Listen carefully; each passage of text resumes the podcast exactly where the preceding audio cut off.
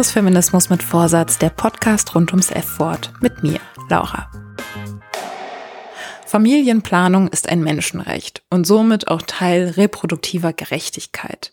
Können alle Menschen Kinder haben, die welche wollen? Dürfen alle Menschen, die keine Kinder möchten, auch danach leben? Und wenn Kinder da sind, wird dafür gesorgt, dass sie in einem sicheren Umfeld aufwachsen können? Wer dafür sorgen möchte, dass der Podcast in einem sicheren Umfeld aufwächst, kann eine Mitgliedschaft bei Steady abschließen oder spendet via PayPal. Ein Follow bei Instagram, eine Bewertung bei Apple Podcasts oder Feedback an feminismusmitvorsatz at gmail.com sind auch immer gern gesehen. Nun ging es in der 19. Folge, dem ersten Teil der Kinder-Ja- oder Nee-Frage, ja vor allem um das Recht, die Kinderfrage verneinen zu können und auch danach handeln zu dürfen. Jetzt und hier geht's um das große Ja, ich will. Und die Frage, wer danach handeln kann. Ich persönlich kann mir zur Kinderfrage eher so ein Ja abbringen, denn ich kriege kaum noch unterschieden, was mein innerster Wille ist und was mir von außen aufgedrückt wurde. Will ich oder will eigentlich nur das Drumrum? Will meine blühende Fantasie oder ist es mir ein innerstes Bedürfnis? Aus feministischer Perspektive finde ich es einfacher, Gründe gegen Elternschaft zu finden. Das macht ein klares Ja für mich schwer. Ich dachte auch lange, dass die feministischste Wahl sowieso wäre, keine Kinder zu bekommen. Ist natürlich Quatsch. Das feministischste ist ja immer noch genau das, was du möchtest. Das kann ja auch Haus, Hof, Kind und Rind sein. Ich finde, der Hauptgrund, um Kinder zu bekommen, ist, dass so ein kleines Wesen aufwachsen zu sehen, äh, großzuziehen, es ist einfach wahnsinnig schön und wahnsinnig spannend. Da passiert so unglaublich viel und das ist einfach so eine Riesenfreude, finde ich. Und das allein ist für mich ein wirklich riesiger Grund, um Kinder zu bekommen. Ja, das kann ich nachvollziehen. Darauf habe ich auch Lust. Und vielleicht ist diese Lust oder Unlust ja auch schon das Herantasten an ein inneres Ja oder Nein. Und dann muss drumherum geschaut werden, ob die Rahmenbedingungen zur Antwort passen oder ob die sonst irgendwie beeinflusst werden können. Wenn ich mich nun weiter mit meiner Interviewpartnerin Deria Binischik vom Gunnar Werner Institut unterhalte, wird schnell klar, dass ich aus einer sehr privilegierten Position spreche. Denn sie erzählt mir von Menschen, die die Kinderfrage durchaus bejahen würden, denen der Zugang zu Kindern aber beschränkt bzw. sogar verwehrt wird. Zurückzuführen ist das in vielen Fällen auf den Erhalt patriarchaler Strukturen, aber auch rassistischen, queerfeindlichen, behindertenfeindlichen und ausbeuterischen Strukturen wird gefrönt. Aber ich lasse das besser mal Deria erklären. Welche Kinder sind in unserer Gesellschaft eigentlich gewünscht und werden sozusagen gefördert? Also deren Existenz, welche Existenz wird da gefördert und welche Kinder wollen wir lieber nicht? Und da denke ich zum Beispiel an Kinder oder an, an Menschen, die aus ökonomisch schwierigen Situationen kommen, die einfach benachteiligt sind im Sinne von Bildung und im Sinne von Einkommen und denen es unglaublich erschwert wird oder ja, vielleicht äh, kennst du ja ähm, auch so Medienberichterstattung zu sogenannten Hartz-IV-Familien. Ein Beispiel ist, dass das Kindergeld auf Hartz IV angerechnet wird. Ne? Das heißt, diese Leistung, die der Staat eigentlich allen uneingeschränkt äh, gibt, das Kindergeld, wird dir auf deinen eh sowieso schon geringen Hartz-IV-Satz angerechnet. Was ist das für ein, äh, was hat das für eine Symbolkraft? Ja? Das heißt, du lieber nicht also aus einem klassistischen Hintergrund werden Menschen, glaube ich, eher nicht supported, Kinder zu bekommen und sich zu reproduzieren. Und es gibt ja Paare, die möchten gerne Kinder bekommen und das klappt aus bestimmten Gründen nicht. Die haben Zugang zu Fertilitätshormonbehandlungen, ja. Und diesen Zugang haben zum Beispiel lesbische Paare nicht so leicht. Die müssen dann mit höheren Kosten rechnen. Also queere Menschen, ne? also wie, wie sehr wird das überhaupt gesellschaftlich auch gewollt, dass Menschen, die von der Norm abweichen im Sinne der Sexualität und der Geschlechtsidentität sich reproduzieren. Und wenn wir mal sehen, dass in Deutschland noch bis vor ein paar Jahren sozusagen, wenn ich eine Transition machen wollte als Transperson, dann auch mich sterilisieren lassen musste. Das ist ja auch irgendwo auch eine Art Zwangssterilisation, die meine Reproduktionsfähigkeit ja sozusagen beendet hat. Ne? Genauso wie es gibt Transmänner, die schwanger werden können und wie werden die im Gesundheitssystem behandelt? Mit welchen Diskriminierungen sind die konfrontiert? Ähm, und wie, inwieweit schränkt es dann auch vielleicht deren adäquate Gesundheitsversorgung ein, weil sie vielleicht einmal weniger zum Arzt gehen, weil sie keinen Bock haben auf einen blöden Spruch oder so. Und Menschen mit Behinderung. Wie selbstbestimmt dürfen Menschen mit Behinderung in Deutschland über ihre eigene Reproduktion entscheiden? Das sind ganz oft nämlich nicht die Menschen selbst, sondern deren Vormund oder so, die zum Beispiel darüber entscheiden, ob ja, Reproduktionsfähigkeit erhalten wird oder beendet wird, ob die Personen eben einen Abbruch machen müssen oder nicht. Also das, das ist auch so ein ganz, ganz schwieriges Feld, aber eins, wo auf jeden Fall nicht die Menschen im Fokus stehen im Moment, deren Körper damit betroffen sind und das sollte man auch ändern. Also äh, behinderte Menschen können und müssen, denen muss ermöglicht werden, über ihre Körper und über ihre Reproduktion entscheiden zu können. Dann meine ich aber auch Menschen, die rassistisch diskriminiert werden. Also, dass der Familiennachzug zum Beispiel so stark eingeschränkt wird in Deutschland und dass die Asylbewerber und die Ausländer nicht so viele Kinder haben sollen. Das ist auch ein Bild, was äh, sich in Denkmustern festsetzt und auch Politik beeinflusst. Inwiefern wurde da eingegriffen?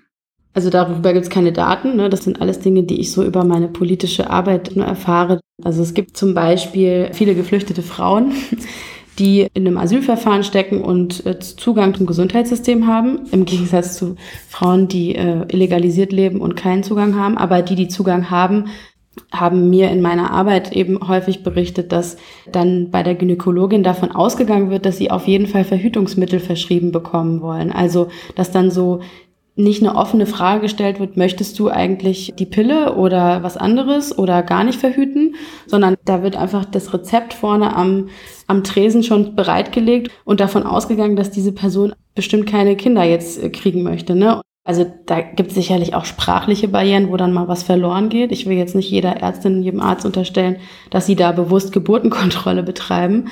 Aber die Tendenz sozusagen zu sagen, ach, in der Situation jetzt auch noch ein Kind, das wollen wir mal lieber verhindern, ist glaube ich, schon da. Und dazu bräuchten wir natürlich Daten, um das zu belegen. Aber das ist eine ganz starke Einschränkung der eigenen reproduktiven Selbstbestimmung, würde ich sagen. Okay, krass, das habe ich nicht gewusst.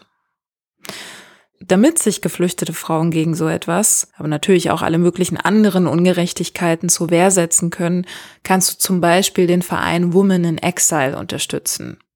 Die Initiative wurde von geflüchteten Frauen für geflüchtete Frauen gegründet, um gemeinsam für ihre Rechte zu kämpfen. Da geht es vor allem darum, Flüchtlingslager aufzulösen, da diese, laut Webseite, wie ein Katalysator für sexuelle Gewalt, Traumata und Depressionen wirken. Und der Newsletter hilft dabei, über die Kämpfe von Women in Exile informiert zu bleiben.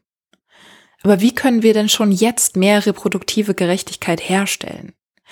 Eine Möglichkeit habe ich mir von vorn gemerkt. Dass das Kindergeld auf den Hartz-IV-Satz angerechnet wird, gehört schlicht und ergreifend abgeschafft. Es gibt sehr, sehr viele Baustellen, an denen man jetzt schon arbeiten könnte, um reproduktive Gerechtigkeit durchzusetzen. Ein Thema, was ich da total wichtig finde, ist Migration und Asylrecht, dass einfach der Familiennachzug erleichtert wird, dass überhaupt die Außengrenzen der EU durchlässig werden und dass wir legale Migration nach Deutschland ermöglichen. Das ist für mich ein riesiges, riesiger Aspekt der reproduktiven Gerechtigkeit, weil es gibt Menschen, die aus Ländern fliehen müssen, weil sie dort eben keine Lebensumstände antreffen, unter denen sie zum Beispiel eine Familie gründen möchten.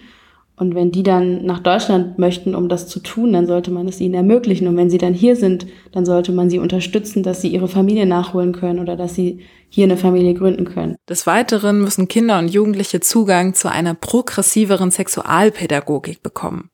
Denn ja, also wenn ich da an meinen Aufklärungsunterricht denke, hm, glaube, das ist nicht so viel besser geworden. Ich kann ja nur dann Menschen ermöglichen, selbstbestimmte Entscheidungen über ihre Körper und ihre Reproduktion zu ermöglichen, wenn ich überhaupt für eine Atmosphäre sorge und für die inf nötigen Informationen sorge, damit diese Entscheidung getroffen werden kann.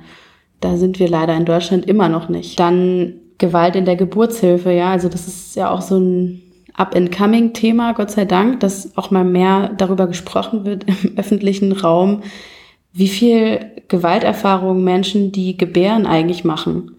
Und wie tabuisiert das teilweise ist, über die eigenen Erfahrungen während der Geburt zu sprechen. Davon will man dann nichts hören, aber da passieren richtig furchtbare Dinge im Kreissaal und das ist jetzt gar nicht, weil die Ärztinnen oder das Gesundheitspersonal da irgendwie extra hart vorgeht, sondern das hat mit der Ökonomisierung des Gesundheitssystems zu tun. Ja, wenn wir immer mehr Stellen abbauen und Geburten immer schneller eingeleitet werden müssen, damit immer mehr Geburten pro Tag passieren können, dann verlieren Menschen einfach das Recht auf eine sichere und würdevolle Geburt. Ökonomisierung ist ein gutes Stichwort. Denn während Kaiserschnitte und Medikamente Geburten beschleunigen, damit Krankenhausbetten schneller frei werden und der Rubel rollt, ist danach gar nicht plötzlich Schluss mit dem Kapitalismus. Vielmehr beruht das kapitalistische System ja darauf, dass Eltern unbezahlt Kinder, ach nie, zukünftige Arbeitskräfte aufziehen. Ich meine, stell dir mal vor, das würde jemand bezahlen, wo kommen wir denn da hin? Das würde sich nicht rechnen. Also für die reichsten 10 Prozent der Weltbevölkerung, die eh schon 85 Prozent des Vermögens besitzen. Aber wie praktisch ist es da, dass die von Natur aus liebende, geduldige, von ihrer Pflicht stets mit Glück erfüllte Mutter sowieso das Ideal von Mutterschaft beschreibt.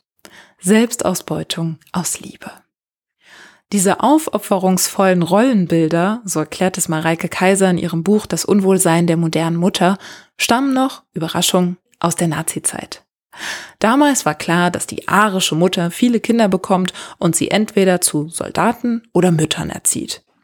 Rat erhielt die erbgesunde und sittlich einwandfreie Frau von damals aus dem Bestseller Die deutsche Mutter und ihr erstes Kind. Eine strenge und unerbittliche Erziehung inklusive Schreien lassen und wenig Kontakt zum Kind werden da als Geheimnis aller Erziehung propagiert. Belohnt werden diese Kraftproben mit dem Mutterkreuz am, na klar, Muttertag. Nun wurde der Erziehungsratgeber zwar bis in die 80er verkauft, aber sind wir da nicht trotzdem schon weiter? Also wenigstens beim Muttermythos 2.0? Die ideale Mutter ist so motiviert und selbstverwirklicht, dass sie immer einen Job hat, so verführerisch, dass sie niemals alleinerziehend sein wird, so jung und gesund, dass sie niemals von Altersarmut betroffen sein kann. Nebenbei erzieht sie ihre Kinder zu perfekten Menschen, dass auch diese mit Bravour alle Anforderungen der Leistungsgesellschaft erfüllen werden. Wer das nicht schafft, ist selber schuld.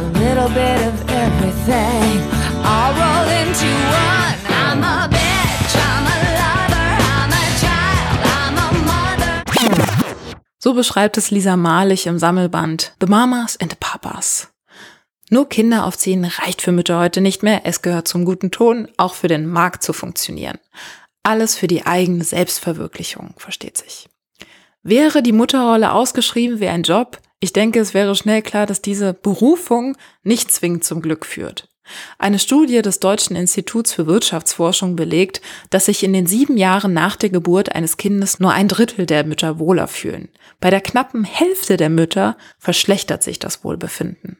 Die israelische Soziologin Orna Donat hat in ihrem Buch Hashtag Regretting Motherhood, wenn Mütter bereuen, darauf aufmerksam gemacht, was dem Unwohlsein folgen kann. Denn während mögliche Reue sonst eher als Druckmittel genutzt wird, um vor einem kinderfreien und dementsprechend völlig unerfüllten Leben zu warnen, interviewte sie 23 Frauen, die ihre Mutterschaft, wenn sie könnten, rückgängig machen würden. Den meisten von ihnen ist, den sozialen Anforderungen entsprechend wichtig zu betonen, dass sie ihre Kinder lieben. Dennoch würden sie ein Leben, in dem sie nicht die Mutter von irgendwem sein müssen, vorziehen. Ich weiß, dass eine Frau, die das Muttersein ablehnt, das Allerwichtigste ablehnt und damit zur unwichtigsten Frau wird. Schreibt Sheila Heti in Mutterschaft. Und doch sind auch die Mütter nicht wichtig. Niemand von uns ist wichtig. Deria. Es gibt ein großes Interesse daran, dass es viele Kinder gibt, weil das unterstützt das Sozialsystem und so weiter. Und trotzdem, unter welchen Bedingungen diese Kinder dann aufwachsen, ist dann immer noch dein Problem. Und wenn du es nicht geschafft hast, dann selber schuld. Wenn du es nicht geschafft hast, deinem Kind ein gutes Leben zu ermöglichen, selber schuld. Und so zerreißen sich viele Eltern mit mäßiger Unterstützung und Anerkennung mindestens zwischen unbezahlter Care-Arbeit und Lohnarbeit. Ich habe meinen Mann in der Elternzeit unterstützt und zwei Monate übernommen. Am Anfang war er skeptisch, aber dann hat er gesehen, dass ich auch ohne ihn mit dem Baby klarkomme. Jetzt arbeitet er wieder in Teilzeit und das Baby ist vormittags bei einem Tagesvater. Also ich bin ja natürlich so eine moderne Mutter und helfe ihm wirklich viel. Ja, mit Haushalt und dem Kind. Gehört für mich heutzutage auch einfach dazu. Ich bin ja keine Steinzeitfrau. Und wenn er wirklich wieder Vollzeit arbeiten will, würden wir ganz offen besprechen, wie er das dann hinbekommen kann. Voll. Sollen sich diese möchtegern Working Dads doch lieber um die Kinder, den Haushalt und ihr Äußeres kümmern. Gegen den natürlichen Vaterinstinkt ist schließlich kein Kraut gewachsen und eine Teilzeitarbeit würde sich eh nicht rechnen. Solche und ähnliche verkehrte Weltsprüche über Unvereinbarkeiten in Hetero-Beziehungen finden sich auf Twitter. An dieser Stelle kuratiert von Mareike Kaiser. Diese Unvereinbarkeit von Schwangerschaft oder Mutterschaft mit dem Rest der Welt kann für viele Frauen deshalb auch eine Art feministischer Schlüsselmoment sein. Ich würde schon sagen, dass ich ja zum ersten Mal so richtig in meinem Leben gespürt habe, was der Unterschied zwischen Mann und Frau ist. Also ich wurde auf einmal immer dicker und saß dann zu Hause und mein Typ, mit dem ich damals dann halt noch zusammen war, ist dann halt arbeiten gegangen. Das ist schon ein Unterschied und auf einmal war ich am gesellschaftlichen Leben kein Teil mehr, weil auch meine Freundesgruppe damals noch nicht so sensibilisiert war, da jetzt irgendwie Rücksicht drauf zu nehmen. Gleichzeitig stoßen Mütter und Schwangere mit den feministischen Konzepten, die sie vielleicht bis zu ihrer Schwangerschaft hatten, schnell an ihre Grenzen. Der Embryo wächst halt eben in der Gebärmutter und die Gebärmutter habe ich und nicht äh, mein Partner zum Beispiel. Äh, das heißt, ich trage schon mal automatisch irgendwie mehr Last und aus einer feministischen Perspektive ist ja immer mein Anspruch, alles gleich zu verteilen, beziehungsweise umzuverteilen. Wenn ich das Kind stillen will, dann muss ich das halt machen. So, es gibt halt Dinge, die kann ich nicht abgeben. Also das sind für mich einfach so schon feministische Grundfragen von, von äh, Care-Arbeitsteilung, die ich dann beantworten muss, und zwar in einem Zustand, in dem ich dann auch noch immer dieses Kind habe, für das ich verantwortlich bin. Ich kann mir da nicht die Ruhe nehmen, die ich mir jetzt nehmen kann, sagen, oh, wie mache ich denn das dann und äh, wie, wie ist es am fairsten, sondern dann geht's auch einfach hier, zack, zack, ja, tough realities of life, dann kannst du nicht irgendwie ewig diskutieren und überlegen. Und das sehe ich so in meinem Umfeld und das macht mir dann so ein bisschen Sorge. Hören wir doch einfach kurz einer Sprachnachrichtlerin zu, die den Vorher-Nachher-Vergleich bereits ziehen kann. Ich finde, dass Kinder bekommen irgendwie so der Anfang und das Ende von all den feministischen Errungenschaften für mich war. Und während ich ganz viel wieder aufgegeben habe oder wo sich das Kämpfen härter anfühlt, wo sich es überhaupt gar nicht mehr nach Gleichberechtigung und Selbstbestimmung anfühlt, seitdem ich Kinder habe, ist es eben doch auch der Anfang dafür. Also der Anfang mit eigenen alten Mustern aufzuräumen, der Anfang es besser zu machen und der Anfang auch dafür, dass man großartige kleine Menschen versucht großzuziehen. Ob das klappt, weiß ich natürlich nicht. Aber das ist so ein bisschen auch die Chance, es einfach anders zu machen. Naja, und im besten Fall muss Frau Mutter feministische Ansprüche ja auch nicht alleine wuppen. Das ist auch so ein bisschen für mich eine Aufgabe, die CIS-Männer irgendwie äh, angehen müssen, sich zu überlegen, was ist feministische Vaterschaft? Also was können eben die, die Väter dann leisten, um noch mehr auszugleichen oder um auch eine andere Rolle zu entwickeln? Und ich glaube, dass dafür bin ich sowieso immer, dass äh, nicht nur die Feministinnen sich das alles überlegen, sondern dass es da auch im Sinne der kritischen Männlichkeit mehr Auseinandersetzung und Austausch unter Vätern gibt. Ja, wie, wie kann man das machen? Das würde auf jeden Fall helfen. Da verweise ich auch gern nochmal auf die zehnte und elfte Folge, die sich mit männlichen Feministen und kritischen Männlichkeiten beschäftigen. Wenn ich mir das alles so vor Augen führe, was passieren kann, wenn ich mich für Kinder entscheide, frage ich mich schon, ob Familie nur noch was für heftigste Optimistinnen ist. Gleichzeitig ist das Ankreiden und Nachteile fischen, wie gesagt, aus feministischer Perspektive auch die gewohntere Übung. Einer der Sprachnachrichtlerinnen geht es ähnlich. Naja, meine größte Angst ist so, dass ich dann in so einem klassischen Rollenbild ende. Ne? Mutter, Vater, Kind. Mein Partner hat den besseren Job, das heißt, er wird weiterarbeiten, ich werde zu Hause bleiben, in einer Dreiraumwohnung in ähm, Mitte. Und das war für mich so eine Horrorvorstellung. Oder ist es immer noch? Weil ihr Partner aber unbedingt Kinder möchte, haben sich die beiden beraten lassen. Das steht im Grunde jedem Menschen offen, da es in puncto Familienberatung viele kostenfreie Beratungsstellen gibt.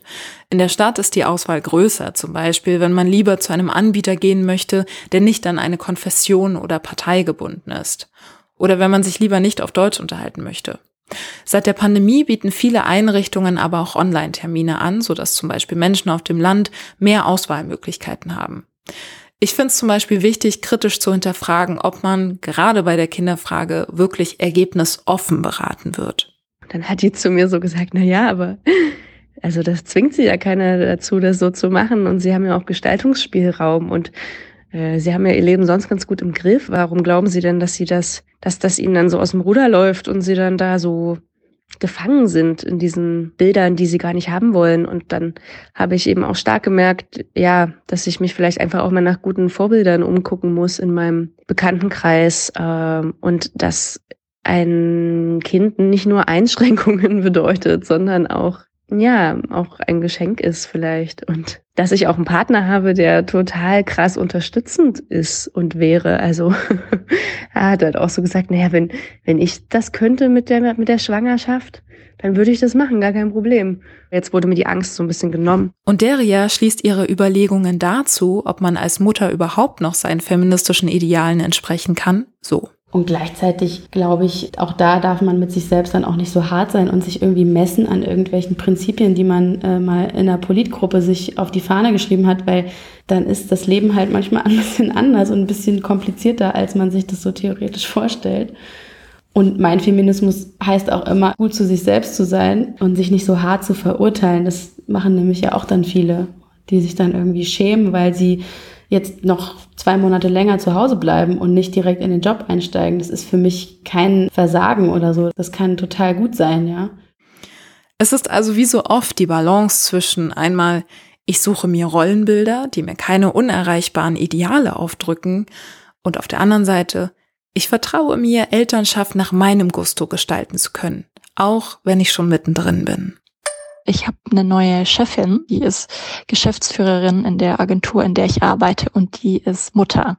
Und die hat ein kleines Baby und macht diesen Geschäftsführerjob in Teilzeit und das ist teilweise schon ein bisschen chaotisch, aber irgendwie macht sie das total gut und ich merke, wie ich das so beobachte und das irgendwie so ein positives Rollenvorbild für mich ist und ich irgendwie, ja, das total spannend finde, wie sie das so gewuppt bekommt und dass mir das irgendwie total Mut macht. Damit wir alle vielfältigste Rollenbilder kennenlernen, ist es wichtig, dass wir Eltern und besonders Müttern ermöglichen, sich neben all ihren Verpflichtungen ausdrücken zu können. Sei es in der Literatur, der Kunst, der Musik oder in den Medien. Sie sollten ihre eigenen Geschichten erzählen können. Dann habe ich über alles gerappt, was mir auf den Keks ging oder gehen wird. Von über Spielplatz und dieses, mein Kind ist hochbegabt und so weiter und so fort. Den gesellschaftlichen Unterschied zwischen Mann und Frau so ins Gesicht geknallt zu bekommen und plötzlich nicht mehr als Cool Girl mit von der Partie zu sein, veranlasste diese Sprachnachrichtlerin zum Beispiel zu Zeilen wie diesen. Es kann nichts, es hat nichts, es will bloß ganz viel. Klingt für mich nach nem beschissenen Deal. Ich kann nichts, ich hab nichts, nicht mein Ziel.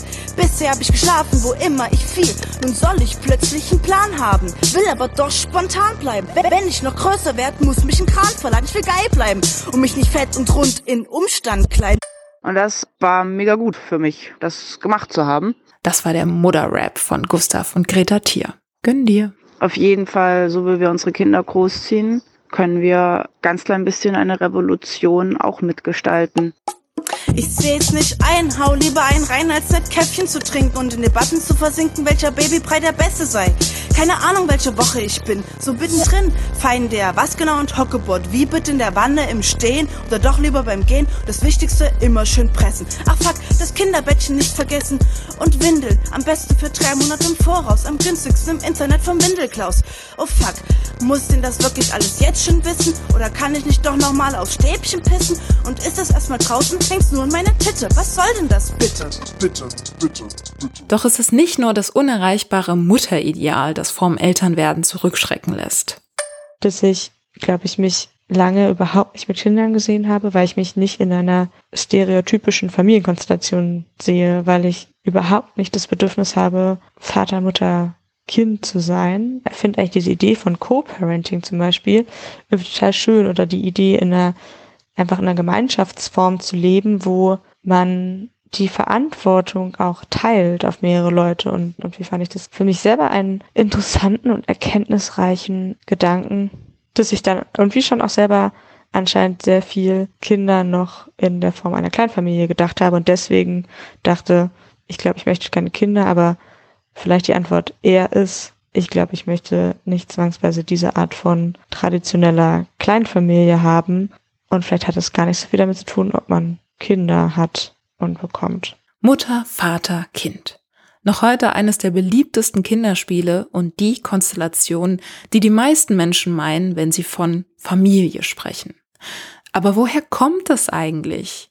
Wenn zum Beispiel meine Freundinnen viel besser mit Kindern können als mein Partner, warum scheint mir der Gedanke, die Kindererziehung mit ihnen anzugehen, dermaßen absurd? Tatsächlich hat sich die Idee der Kernfamilie im Westen erst Mitte des 19. Jahrhunderts durchgesetzt. Sie ist ein nationalistisches Konzept.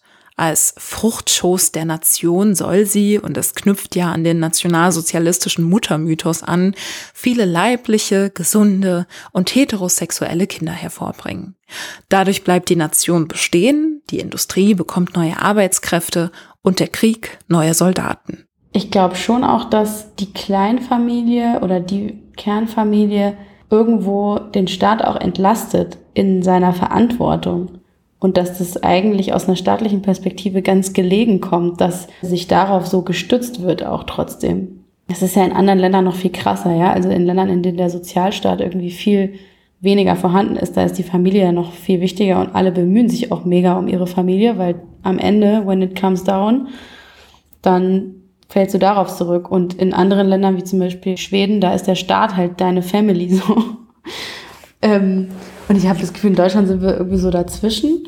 Aber das ist schon auch eine Entlastung, wenn am Ende sozusagen, wenn es finanzielle Schwierigkeiten gibt oder Krankheit, dass dann Fürsorge und finanzielle Unterstützung eben durch die Familie geschieht. Die Bedürfnisse von Kernfamilien als kleinteilige Einheit sind außerdem sehr berechenbar. Das gefällt Politik und Wirtschaft. Vater, Mutter, Kind benötigen Schlafzimmer, Küche, Wohnzimmer, Mädchenzimmer und Jungzimmer, die wiederum mit spezifischen Möbeln ausgestattet werden müssen. Dagegen ist das Wirrwarr einer queeren Patchwork-Familie nun wirklich keine fassbare Zielgruppe. Und trotz aller Widrigkeiten sind es ja queere Menschen, die zeigen, wie es auch gehen kann. Ich habe eine kleine Tochter in einem polyamoren Familienkonstrukt. Das heißt konkret, dass ich zwei Partner habe von dem der eine und ich gemeinsam Väter sind, mit einer Freundin zusammen, die bei uns mit im Haus wohnt. Das heißt, wir sind drei Elternteile, aber das Kind wächst halt noch mit anderen nahen Bezugspersonen auf, also vor allem meinem anderen Partner. Der ist sowas wie ein Stiefvater, nur dass er, also die Begriffe passen da nicht so ganz. Und total cool daran ist natürlich, dass wir mehrere Erwachsene sind, die sich so diese Aufgaben der Kinderbetreuung oder Kindererziehung aufteilen. Und das heißt, wir alle haben auch garantiert Zeiten, in denen wir mal kinderlos sind und unseren Freiraum haben. Und gleichzeitig können wir uns dann auch gut gegenseitig helfen, Aufgaben übernehmen oder halt eben auch alle gemeinsam mit dem Kind Zeit verbringen. Das heißt, es ergeben sich ganz viele verschiedene Konstellationen, Gruppen, Möglichkeiten, Zeit zu verbringen, was sehr schön ist. Und herausfordernd ist dabei natürlich, dass mehr Absprachen gemacht werden müssen, mehr Personen involviert sind, dadurch auch mehr Konflikte entstehen können. Wir lernen mit mehr verschiedenen Eigenheiten umzugehen. Und wenn es dann mal kracht, dann wird es auch, glaube ich, schneller kompliziert als in einer klassischen Kernfamilie oder monogamen Familie. Laut der israelischen Soziologin Eva Illus bilden Familien wie die des Sprachnachrichtlers die Avantgarde der Gesellschaftsentwicklung. Sie schlägt deshalb auch heterosexuellen Menschen vor, ihren Kinderwunsch von romantischen Beziehungen zu entkoppeln. Im Spiegel-Interview sagt sie, Den Frauen möchte ich sagen, macht euren Kinderwunsch nicht abhängig vom Wunsch nach romantischer Liebe. Wenn ihr Kinder wollt, bekommt sie allein oder in einer Gemeinschaft mit anderen Frauen, die ebenfalls Kinder wollen, oder mit Männern, die Kinder wollen, aber nicht eure Partner sind. Es braucht keine traditionelle Familienstruktur, um Kinder aufzuziehen. Lassen wir den Aufschrei nach dem Wohle des Kindes kurz verklingen und uns auf das befreiende Gefühl konzentrieren, dass diese Nachricht eventuell auch für dich beinhalten könnte. In dem Sinne hat mein Feminismus das jetzt nicht unbedingt auf den Kopf gestellt, dass ich keine Kinder haben möchte, aber alleine, okay, ich muss nicht in einer Zweierbeziehung sein. Ich kann Kinder auch anders in anderen Strukturen großziehen. Ich kann das mit meinen Geschwistern machen. Ich brauche nicht unbedingt genau diese Form. Und dass das irgendwie total hilft, wenn man eine feministische Perspektive einfach da hat. Du musst diese Norm nicht einhalten und es gibt ganz viele andere Möglichkeiten. Sicherlich ist es auch erstmal eine Herausforderung, außerhalb einer romantischen Partnerinschaft so verbindlich zu sein, wie man das vorher höchstens innerhalb von Liebesbeziehungen gewohnt war. Irgendwie läuft es diesem Trend, sich nicht festlegen zu wollen, ja auch total entgegen. Genau das würde laut Eva Illos aber gesellschaftliche Strukturen verändern, wenn sich Menschen tatsächlich verbindlich auf gemeinsame Werte einlassen und sich trotz schwankender Gefühlswelten festlegen würden.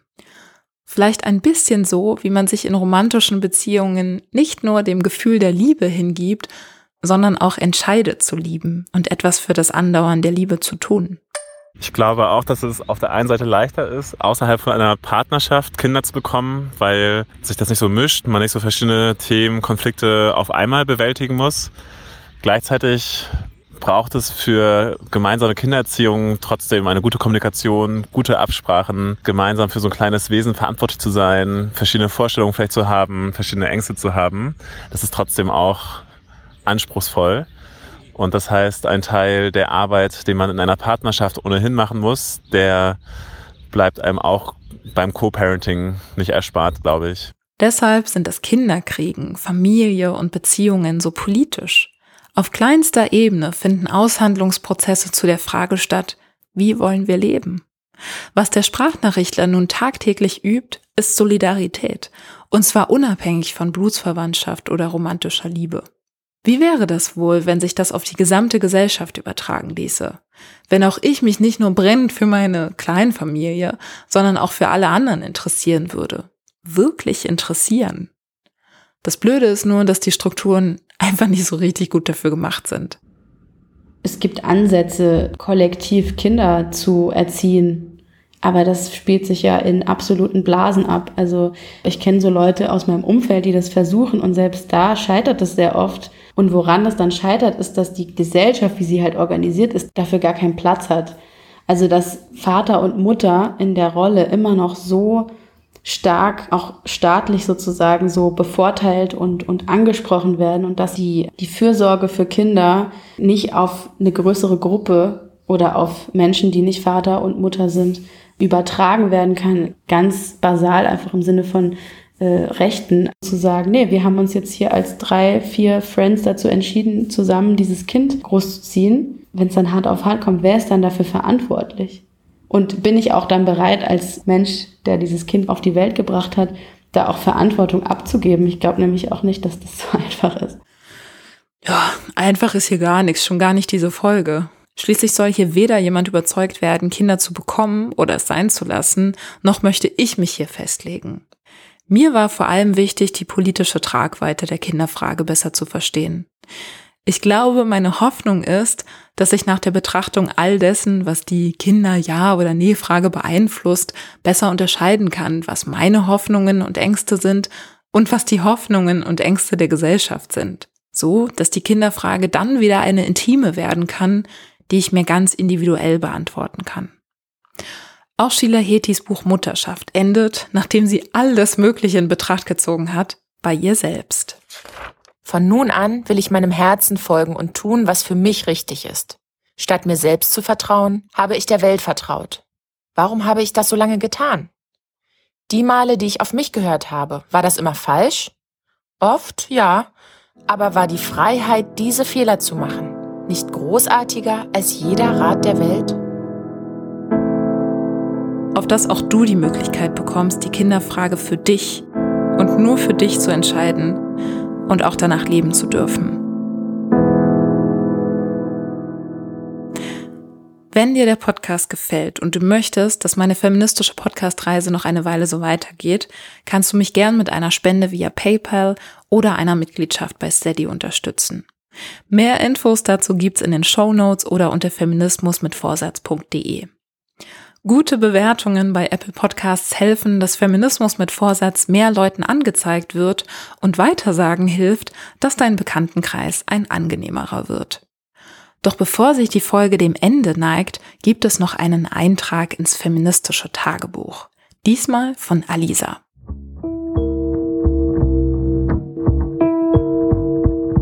Nachsatz. Das feministische Tagebuch. Ich habe mit 15 erfahren, dass ich ohne Uterus geboren worden bin.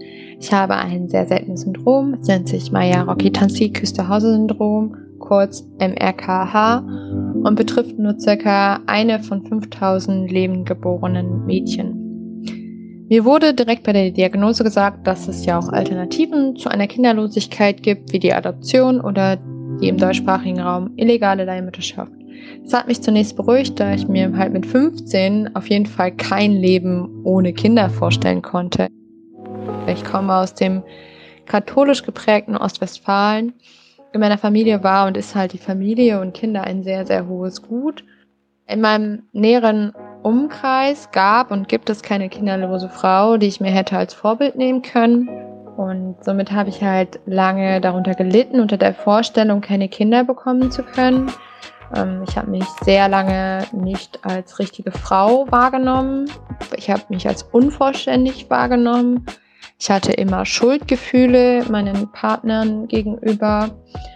Und gerade weil halt einfach Frauen sein in vielen Fällen mit der Fähigkeit zu gebären verknüpft wird. Und erst in den letzten zwei Jahren habe ich mich mit Feminismus und meiner ungewollten Kinderlosigkeit näher auseinandergesetzt und festgestellt, dass Frausein nicht unbedingt mit dem Besitzen eines Uterus verknüpft ist. Und auch wenn dieser Aspekt aus einem ganz anderen Bereich kommt, hat es mir einen riesen Stein vom Herzen genommen, weil ich gelernt habe, mich dadurch zu akzeptieren und mich selber zu lieben zu lernen und meinen Körper lieben zu lernen. Was vorher für mich eher schwierig war. Und ich habe halt auch angefangen, Rollenbilder zu hinterfragen. So, woher kommt denn überhaupt der Wunsch, dass ich unbedingt Kinder haben will? Ist es ein Instinkt oder gesellschaftliche Norm? Welchen Preis bin ich denn bereit für Kinder zu zahlen, sowohl immateriell als auch materiell? Habe ich die Energien dazu, eine Adoption durchführen zu lassen, mich diesem psychischen Stress auszusetzen? Und ist mein Wunsch groß genug, um beispielsweise 40.000 Euro zusammenzukratzen, um eine in Deutschland illegale Leihmutterschaft zu machen? Ist mein Wunsch groß genug, um die Gesundheit einer mir nahestehenden Frau zu gefährden, um eine in den Kinderschuhen steckende Gebärmuttertransplantation durchzuführen? Aber diese Operationen sind halt ein großes gesundheitliches Risiko und tatsächlich mehr für die Spenderin als für die Empfängerin. Es sind auch, glaube ich, in Deutschland bisher erst zwei Kinder geboren worden durch eine Gebärmuttertransplantation. So, und ich bin zu dem Schluss gekommen, nein, das ist es mir nicht wert. Aber plötzlich stehe ich halt irgendwie vor der Aufgabe, mir mein Leben abseits von all dem zu gestalten, was ich kennengelernt habe womit ich groß geworden bin. Ich, ich habe mir, ich habe noch keine gute Idee, was ich mit meinem Leben machen will. Was, was werde ich denn den ganzen Tag machen? Was sind meine Träume und Wünsche abseits von Kindern und Familie? Wie kann ein Lebensentwurf aussehen, der halt nicht traditionell geprägt ist? Und das sind für mich ganz spannende Fragen, die ich halt mir niemals gestellt hätte also hätte ich dieses Syndrom nicht, würde ich mir nicht fragen, was ich stattdessen machen würde, sondern ich hätte einfach einem ganz klassischen Rollenbild entsprochen und hätte mich wahrscheinlich auch mit den ganzen feministischen Grundfragen gar nicht so auseinandergesetzt. Also wer bin ich als Frau? Was macht mich als Frau aus? Wie wird der Wert einer Frau bemessen? Deshalb muss ich jetzt neue Wege finden. Und das finde ich ist für mich halt ein sehr feministischer Akt, weil ich plötzlich meine eigenen Handlungsweisen, mein eigenes Leben, meine eigenen Wünsche, meine eigenen Träume, meine eigenen Gedanken hinterfrage und reflektieren muss und mir ein Leben abseits des Stromes suchen muss. Und das ist anstrengend, aber auch total inspirierend und bereichernd. Vielen lieben Dank an Alisa. Wenn auch du von deiner feministischen Reise erzählen möchtest, schau mal unter feminismusmitvorsatz.de slash mitmachen. Da findest du eine Anleitung dazu. So und jetzt nochmal zusammenfassen für beide Podcast-Folgenteile. Tausend Dank an Deria Binischik, die die Kinderfrage für uns aus der Bastion der Privatheit rausgezerrt hat und so lockerflockig erklären konnte, was reproduktive Gerechtigkeit bedeutet. Danke an alle SprachnachrichtlerInnen, die ihre Gedanken zur Kinderfrage geteilt haben. Danke an alle SprecherInnen und danke, danke an Sascha und Liska, die mich beim Schnitt unterstützt haben. In der nächsten Folge geht es dann um gleichberechtigte Elternschaft und die Frage, wie kommen wir dahin? Ich verbleibe jetzt wie immer mit feministisch vorsätzlichen Grüßen. Tschüss.